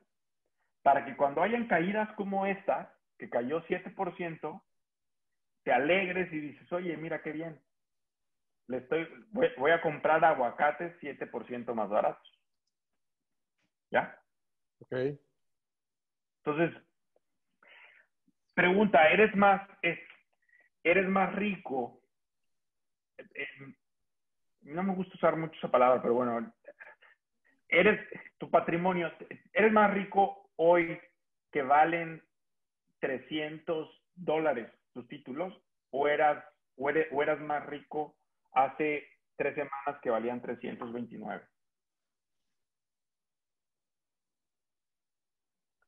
Ahorita, que valen 300. Exacto. Así piensa el propietario. Porque el propietario compra valor. El precio es solo el, la etiqueta que la sociedad le pone. Exacto. Sí, sí, es, es es una percepción, es una, una, línea en el tiempo de va subiendo y va bajando y si está de moda, no está de moda. La, una, la admiración, una de las cosas que me gustan de, de, Juan Carlos es que él mide su patrimonio en cuántos títulos tiene de BO. Entonces, ese número no depende de nadie, no depende de la sociedad. La sociedad puede decir por momentos, el señor mercado, como le llama Warren Buffett, ¿no? El señor mercado es un neurótico que a veces te compra, te vende baratísimo y a veces te vende carísimo. Pero él no estás obligado ni a venderle ni a comprarle, tú decides, ¿ok?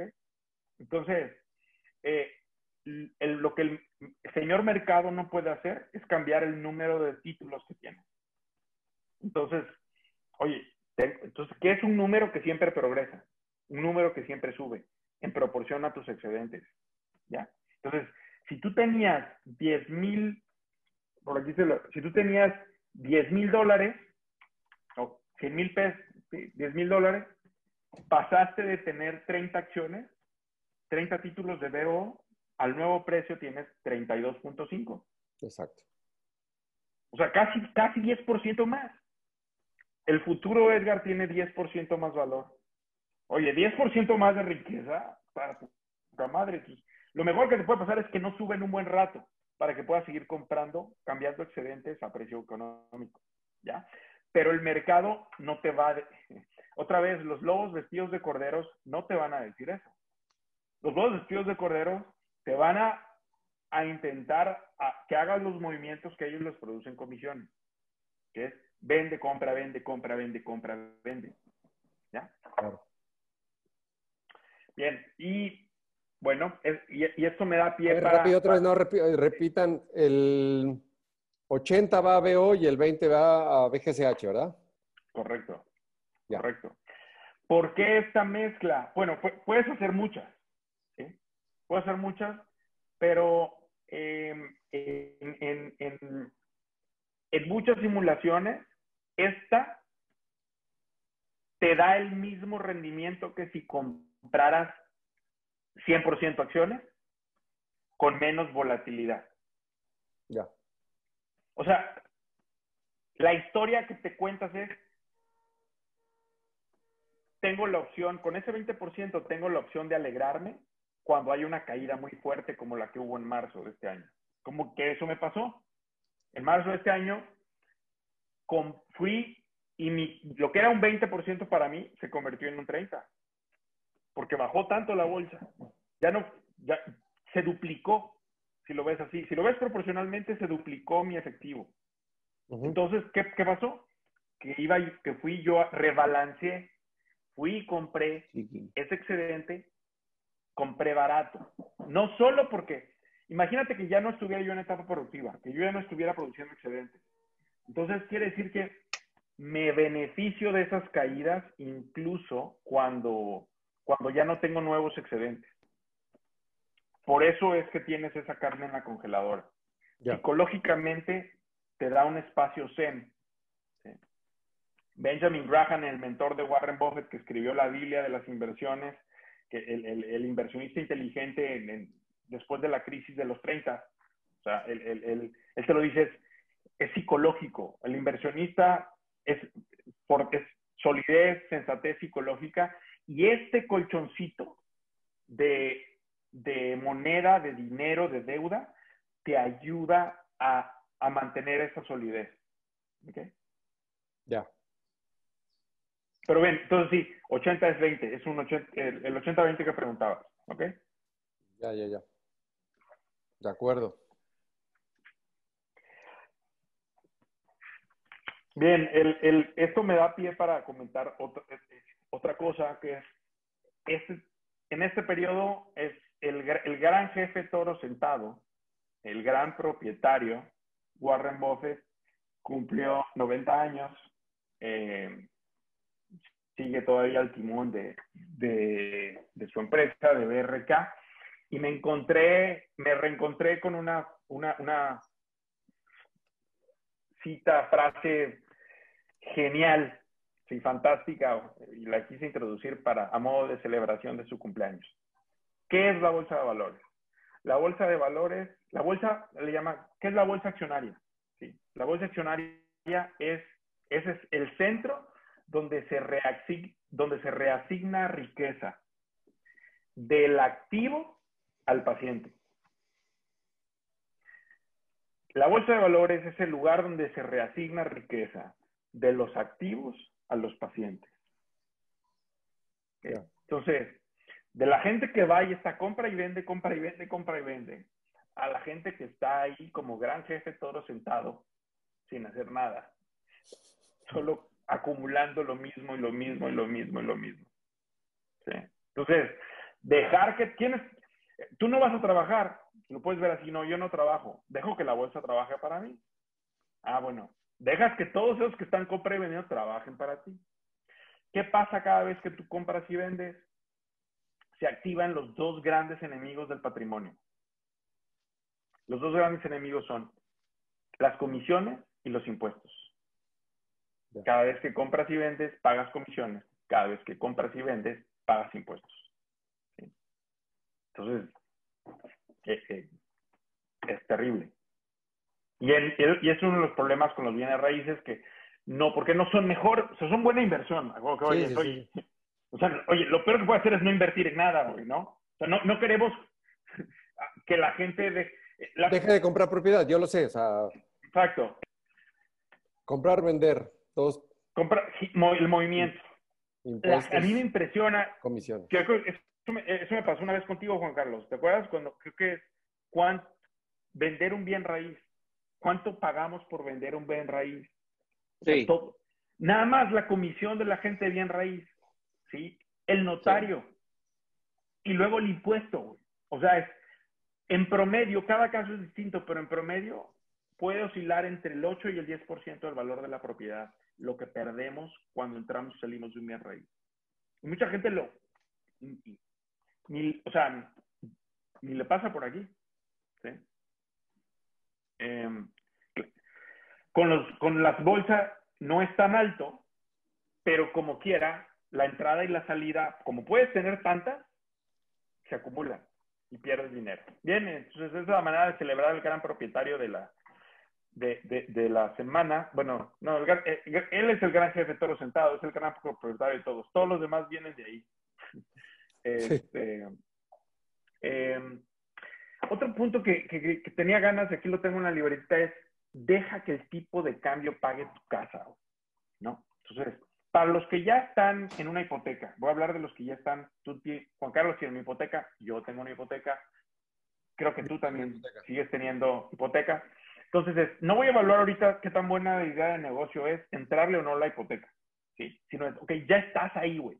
Es otra vez. Ya te moviste, ok, antes de que salirte, güey, porque dicen, hay gente que tiene el orgullo, uy, yo pagué mi casa en cinco años. Yo pagué mi casa en siete años. Yo pagué mi casa en tres años. no, mucha gente también compra, o sea, compras la propiedad, estás ahí enriatado con el banco y el pensamiento común es, dices, bueno, va, doy el 30, el no sé, tanto de, el otro me lo, el otro me lo prestan, voy a tener que pagar 10 mil pesos al banco mensual, dices, ah, pero la puedo rentar en 12 o en 10, que se pague sola. Sí, entonces decides el tamaño de tu enganche por, por lo que va a hacer que se pague sola, ¿no?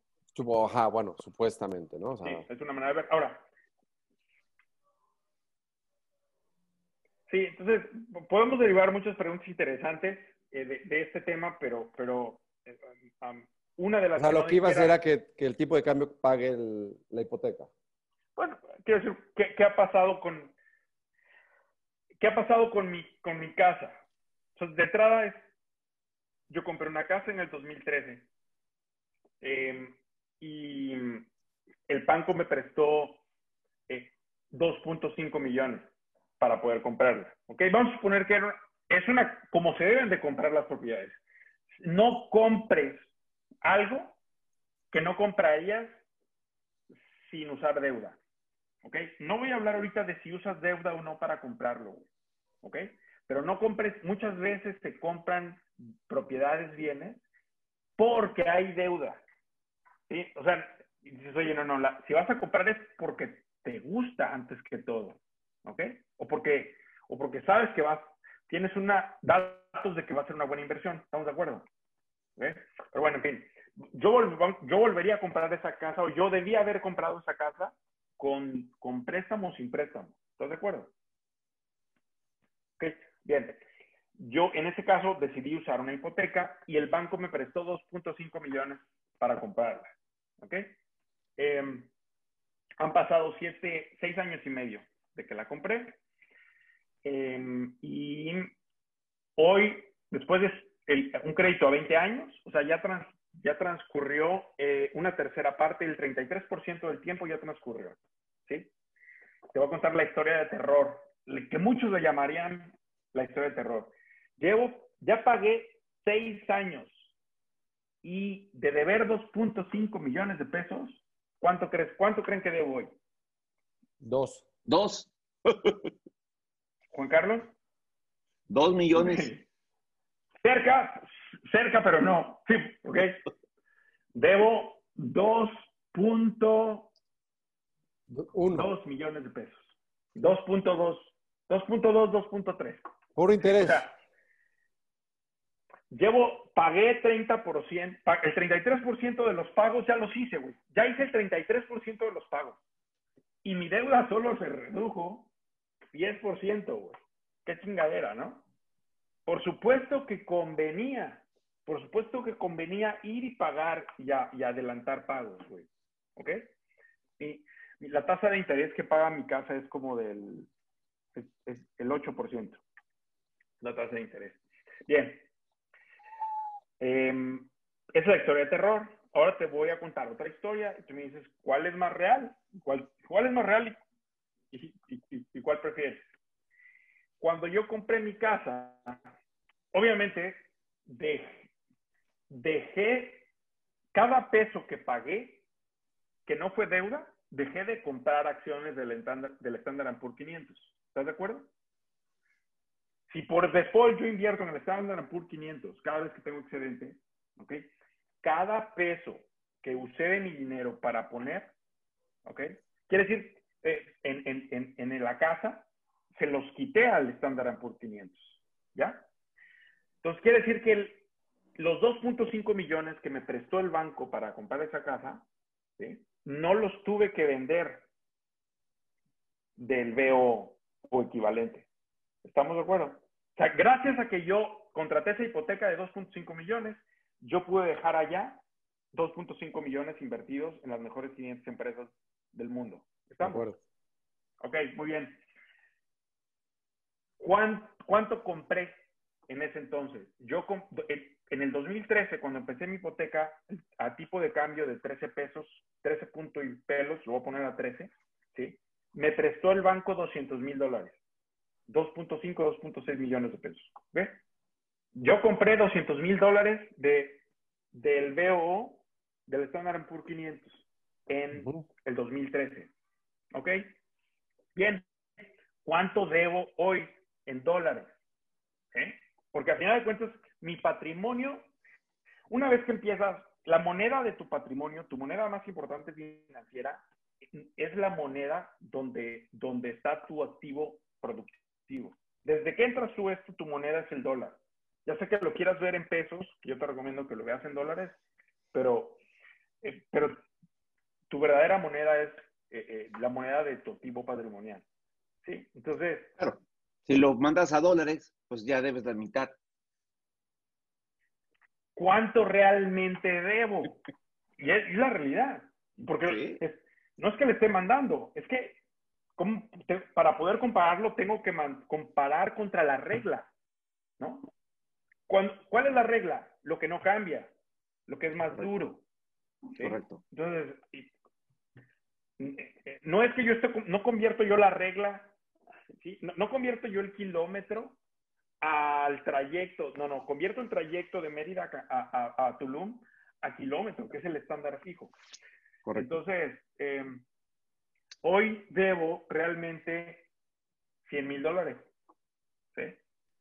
el tipo de cambio en seis años ya pagó la mitad de mi casa.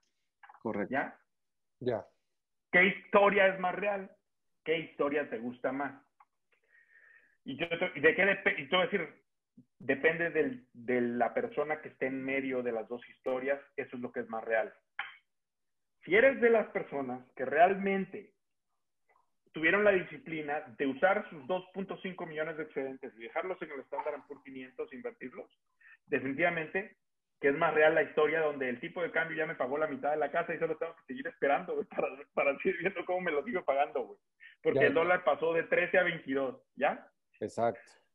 ¿Sí? O, pero si soy un gran número de personas que producen muchos ingresos. Y de hecho, hay mucha gente es muy buena para producir, pero es muy, muy mala para acumular. ¿Sí? Para, para valor, propiedades. Entonces, para esas personas realmente les hubiera convenido, realmente no fueron a comprar el Standard Poor's 500, realmente se deshicieron de él, si lo tenían, se deshicieron de él cuando se puso barato, ¿sí? O, o si tenían la opción de comprarlo, no lo hicieron porque les dio flojera empezar, les dio flojera separar 10, 20 mil pesos y empezar a probar, investigar, y, ¿sí? En fin, y, y realmente se compraron un coche más caro, pasaron del Jetta al BMW, ¿sí? Pasaron de la casa de, dos, del departamento de dos recámaras al penthouse de tres recámaras, en fin, adaptación hedónica. Y realmente se esfumó. Y hoy siguen debiendo 2.3 millones de pesos al banco. Entonces, a esas personas sí que les convenía adelantar a capital. ¿Ya? Entonces, todo depende de qué tan ordenado sea. Ahora, en tu ejemplo, ¿fue, planificado? O sea, fue como dices, agarro esta deuda, pero justamente esos 2.5 los voy a mandar para allá, esperando cierto, cierta respuesta que, pues, en el tipo de cambio, supongamos. Em, te voy a decir lo que fue planificado. Podía haber pagado la casa de contado.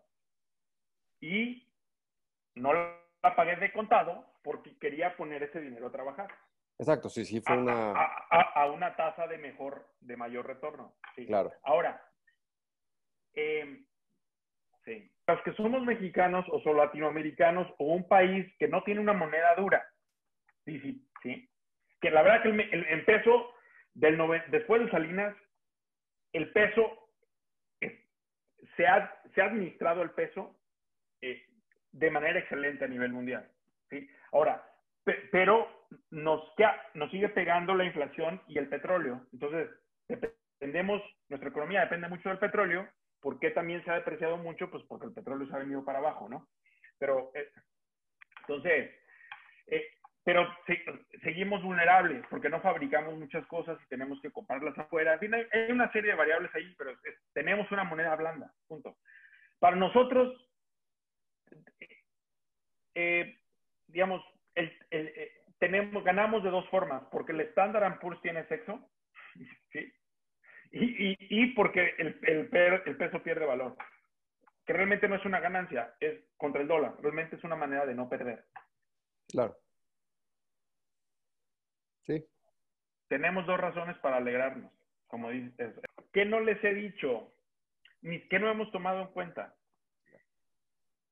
que no solo me pagó el, 50% de la hipoteca el tipo de cambio. En seis años. en seis años.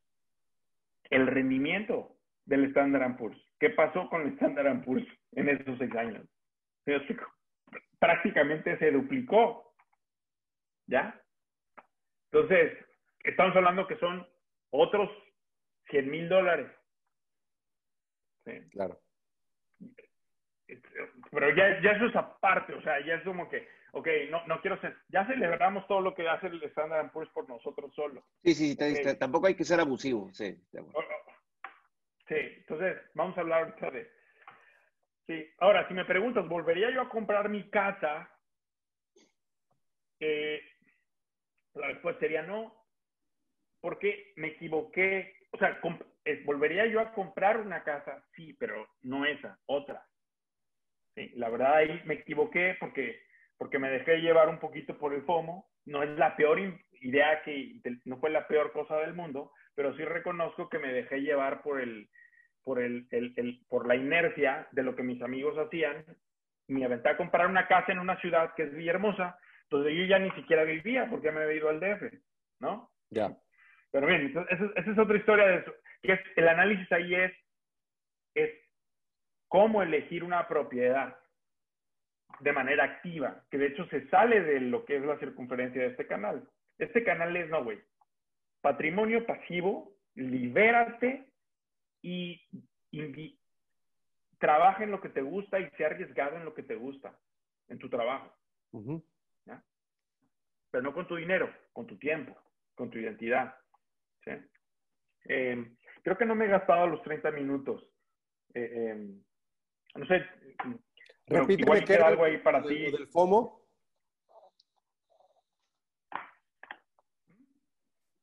Digo, repite qué era lo del FOMO. Ah, sí, es el, acrónimo en inglés de Fear of Missing Out. Fear of Missing Out. Missing Out, correcto. Las herramientas más letales de los vendedores, de los mercadólogos. Los lobos de, los lobos. ¿sí? Y, eso, y, lo, y lo he visto porque yo me jacto de, un poco de, ser más racionalista que muchos y de, y de mandar a la chingada con facilidad a los telemarketers que a otros, ¿no? Últimamente ya lo hago con amabilidad porque, porque ya me di cuenta que mis valores cristianos van primero. Y aunque me estén robando mi tiempo con llamarme, si ya los estoy tratando con lo contrario a ser amables, ya estoy perdiendo algo más valioso que, que, que mi, ¿no? Pero, pero bueno, pero el FOMO sí. es, esta, realmente es, creo que es el impulso, es, es como la bazuca, es como la bazuca de los mercadólogos y de los vendedores. Creo que sí, me gustaría cerrar con esta idea, ¿no? Y, y, tiene un poquito, tiene que ver con dónde nos lleva, todo eso, dónde nos va a llevar. Nos va a llevar a una libertad, a una paz patrimonial, una libertad, ¿ok? Y puede despertar, puede llevarnos un nuevo problema, y eso es bueno. ¿no? Porque creemos que queremos avanzar hacia la ausencia de problemas y eso es, eh, eso es como la, como la, ¿cómo, se llama? Es utopía del socialismo, ¿no? Que no existe, porque fabricamos problemas, es, lo que fabrica el ser humano como especie. El, eh, pero llevar, a, ir saltando de problema en nuevo problema, eso es progreso. Problemas nuevos que nos interesen. Y y yo me, y, este problema lo conozco bien. Todo lo que empieza con un no quiero trabajar es ya un problema. Entonces, esta estrategia no va a arreglar, o sea, mm, en alguna medida mi motivación a esto para producir una libertad financiera fue un no quiero trabajar.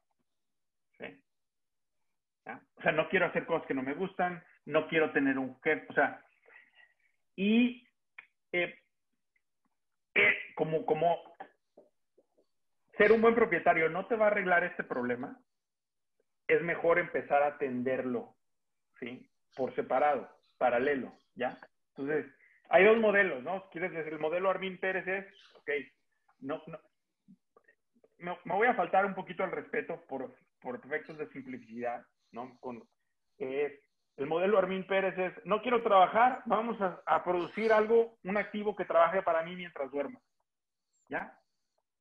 Y al final te das cuenta que sigues teniendo un problema del, más o menos de la misma magnitud, que es que estás insatisfecho, frustrado con algo. Porque el, por qué es a lo que vamos a ir hoy. ¿sí?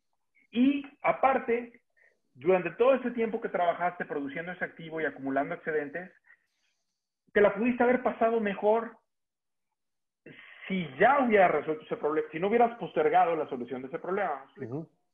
Entonces, yo digo, oye, mi, consejo aquí es, oye, no solo es hagan alguna de las cosas que yo hice que no funcionaron, sino es no posterguen el hacer una de las cosas que yo postergué que no me funcionaron. No hay necesidad de eso, ¿no?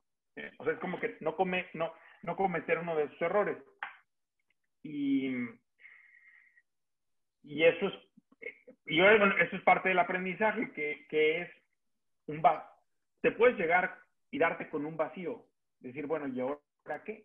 ¿No? Por lo menos antes en el trabajo había comunidad, había amistades, conocía gente, socializaba, encontraba servicio. Pero ahora, güey, que, o sea, estoy, hay un vacío, ¿no? Y, eso puede estar peor porque uno está más cerca de la depresión en un, en un vacío así. Entonces, a lo que voy es, queremos un, un retiro, por así decirlo, una libertad muy activa, ¿ok? Integrada a la, a la, a la comunidad. Y eso es lo que quiero. Eh, no queremos producir huevones. O sea, no, no crean que, que este, queremos llegar al camino. La, vamos a chingarle duro para llegar a la huevonería. No, no, no, no. No, no, no, exacto. No va por ahí. Es, al final es, va, sí.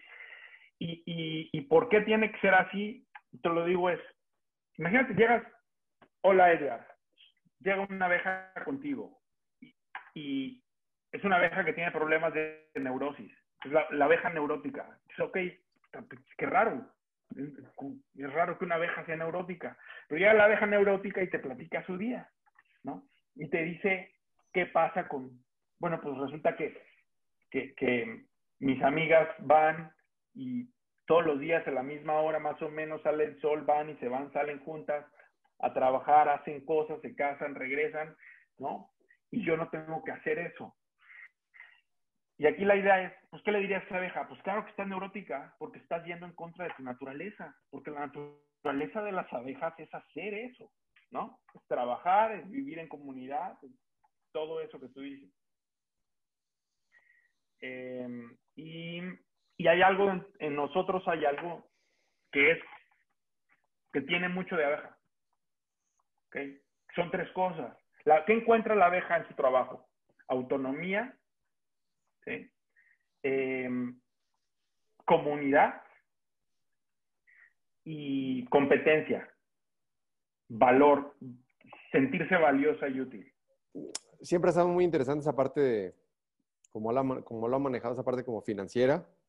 Sí. Este, y esa parte eh, filosófica, si le puede decir, espiritual, no sé cómo él dice, que es muy importante justamente como el, autoconocimiento, o no sé si iba para allá, pero esa parte como de pertenencia, ¿no? Esa, esa abeja que dices, pues la naturaleza nos da lo que somos, coño, dices, ¿para qué le doy para la izquierda?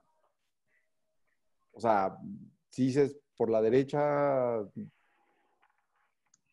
sí que luego puede venir la pregunta y dices, ¿qué chingados me gusta? ¿No? Ah, bueno.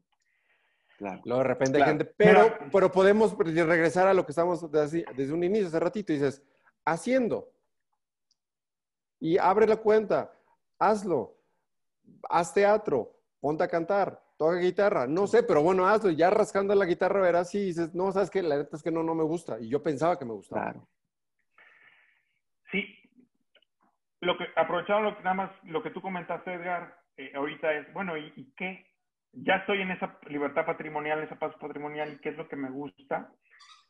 Un gran número de veces es, se parece mucho a lo que hacíamos antes de tener esa libertad, solo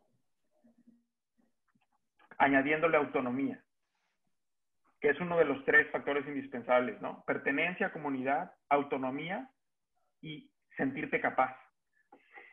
Em, al tener la libertad patrimonial, puedes decir, oye, ¿cómo hago lo mismo de antes? Pero le pongo un perímetro donde yo controlo la dosis de lo que hago, cuánto hago y cómo lo hago. Yo le diría a la gente que, que tiene la duda de qué es lo que le gusta, es prueben por ahí primero. ¿Qué son las cosas más parecidas a lo que ya hacían, que pueden hacer hoy? Pero donde ustedes ponen un perímetro, una circunferencia, donde controlan la dosis del qué, cómo, cuándo. Porque ahora pueden decir que no. El que no puede decir que no, no puede negociar. Puede, hacer como que negocia, pero en el fondo no tiene opciones, porque no puede decir que no. ¿Ya?